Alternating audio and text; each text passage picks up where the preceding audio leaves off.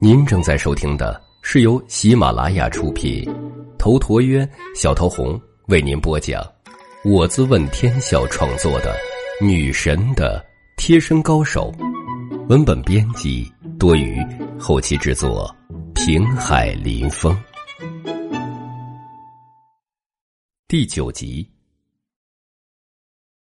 木镜沉吟了一瞬，最后还是上了宝马。陈阳又将车钥匙给了那两名保镖，车很快启动，木镜等人扬长而去。陈阳这才转身对唐青青与林清雪嘿嘿一笑：“咱们走吧。”想走？光头凶光大怒，带着一众小弟围了上来。陈阳笑眯眯的看向光头：“哼，我看你啊，还是快点去找你金主凑钱吧。”我操！你给老子赔钱，不然今天弄死你！你有病吧？我为什么要给你赔钱？又不是我让你砸的！找死！光头勃然大怒，突然直接扬起钢管朝陈阳的脑袋当头砸来，劲风呼呼。林清雪与唐青青顿时骇然失色。但在下一瞬，那钢管已经到了陈阳手里。陈阳抓了钢管在手，跟碗麻花似的，直接将钢管揉成了一团。哼，在我没发火之前，赶紧滚蛋！这一幕是颇为震撼的，几个小混混，包括光头，全部看得呆若木鸡。林清雪与唐青青也是傻了一般。随后，光头心有余悸的看了陈阳一眼，带着众人迅速离开。陈阳这才打了个哈欠，嗯，真是无聊。啊，咱们回去吧。林清雪和唐青青算是真正见识到陈阳的凶猛了。三人随后招了的士回公司。车上，唐青青也不跟陈阳抬杠了，只是忍不住问陈阳，问他。怎么那么大的力气啊？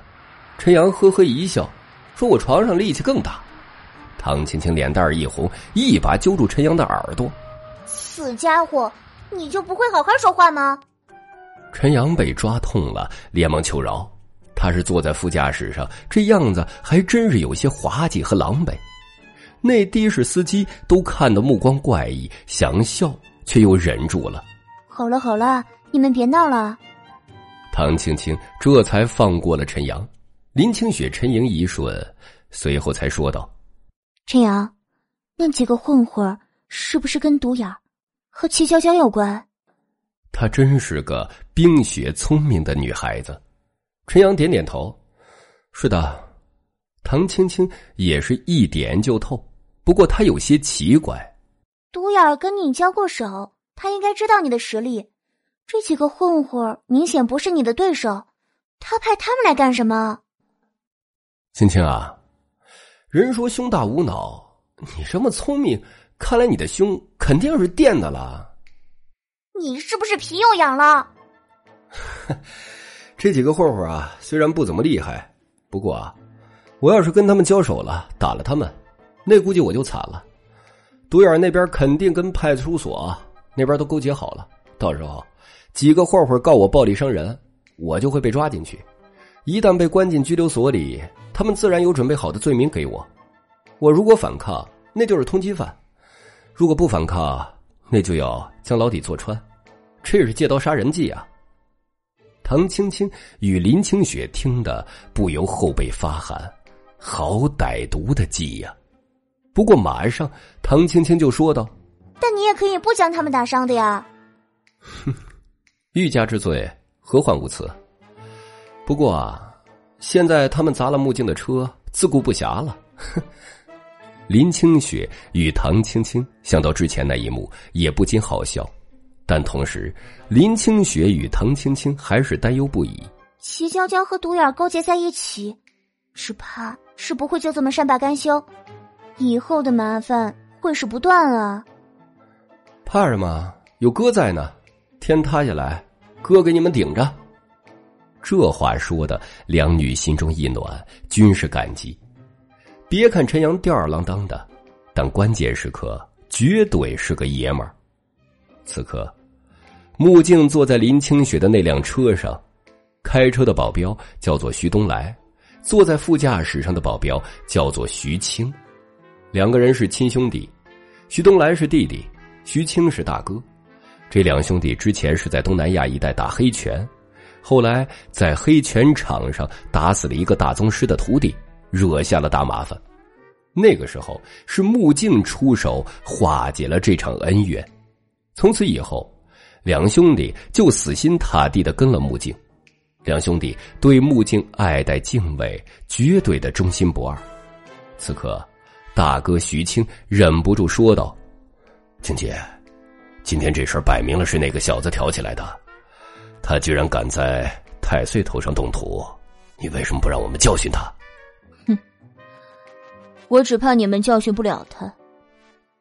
啊！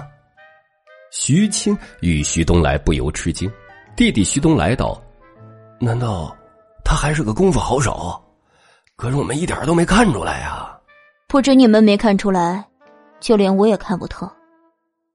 那个家伙，要么就是不会武功。”要么，就是绝顶高手。哪有那么多绝顶高手？我看他是压根儿不会功夫。你错了，阿青。如果他真的是个普通人，不会武功，他焉有胆子将火烧到我身上？而且，这个家伙看我的时候，眼睛里有种欲望。你们应该知道，到了我这个境界。没几个男人敢对我有亵渎的念头的，他不同，他将我当做了女人，这也说明他的境界不比我低，甚至有可能比我还要高。徐青与徐东来闻言不由倒抽一口凉气。青姐，您的修为已经是化境巅峰，再前一步就是陆地真仙，难道他能是陆地真仙不成？陆地真仙应该不至于，不过一切都是我的猜测。这个人很有趣，我们可以多接触接触。是，静姐。两个兄弟立刻恭敬的说道。回到雅代公司后，林清雪又给陈阳安排了一台车。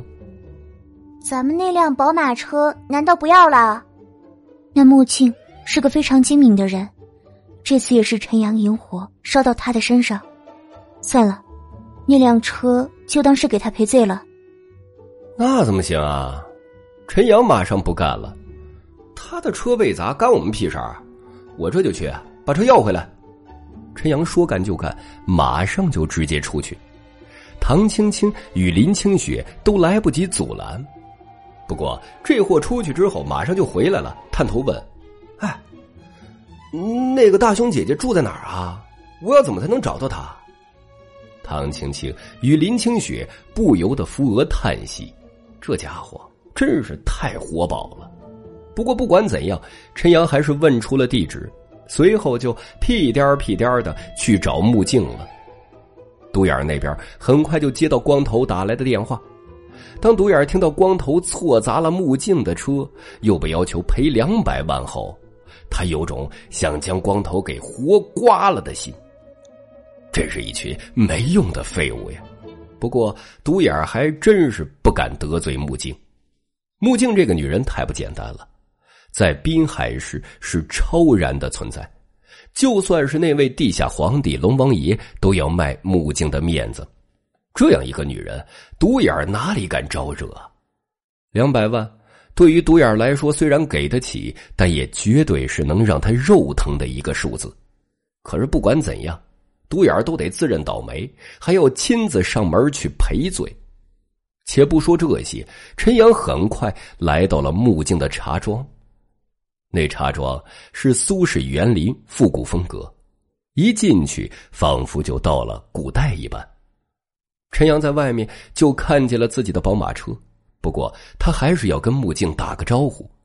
进去的时候，有店里的旗袍服务员招待。这些旗袍服务员气质优雅，身材婀娜多姿，看得陈阳心驰神摇的，恨不得去上人家屁股上摸一把。陈阳说要找木镜，那服务员很客气的让陈阳在客厅里入座，并奉上热茶，随后才表示可以去通传一声。陈阳也就坐在那儿，翘起二郎腿，从口袋里拿了包瓜子儿，嗑着吃。这一幕让那服务员看得颇为无语，觉得这货真是个极品呢。不一会儿后，木镜就带着徐家两兄弟过来了。木镜换了一身清爽的运动服，头发扎了个马尾，就是这样的装扮，依然显得大气优雅、高贵动人。陈阳一见到木镜，马上就站了起来，笑嘻嘻的喊道：“美女姐姐！”木镜淡淡的看了陈阳一眼，正欲说话，但接下来的一幕让他也彻底无语。本集已经播讲完毕，感谢您的收听。喜欢请订阅此专辑，更多精彩内容，喜马拉雅搜索“头陀渊讲故事”。谢谢。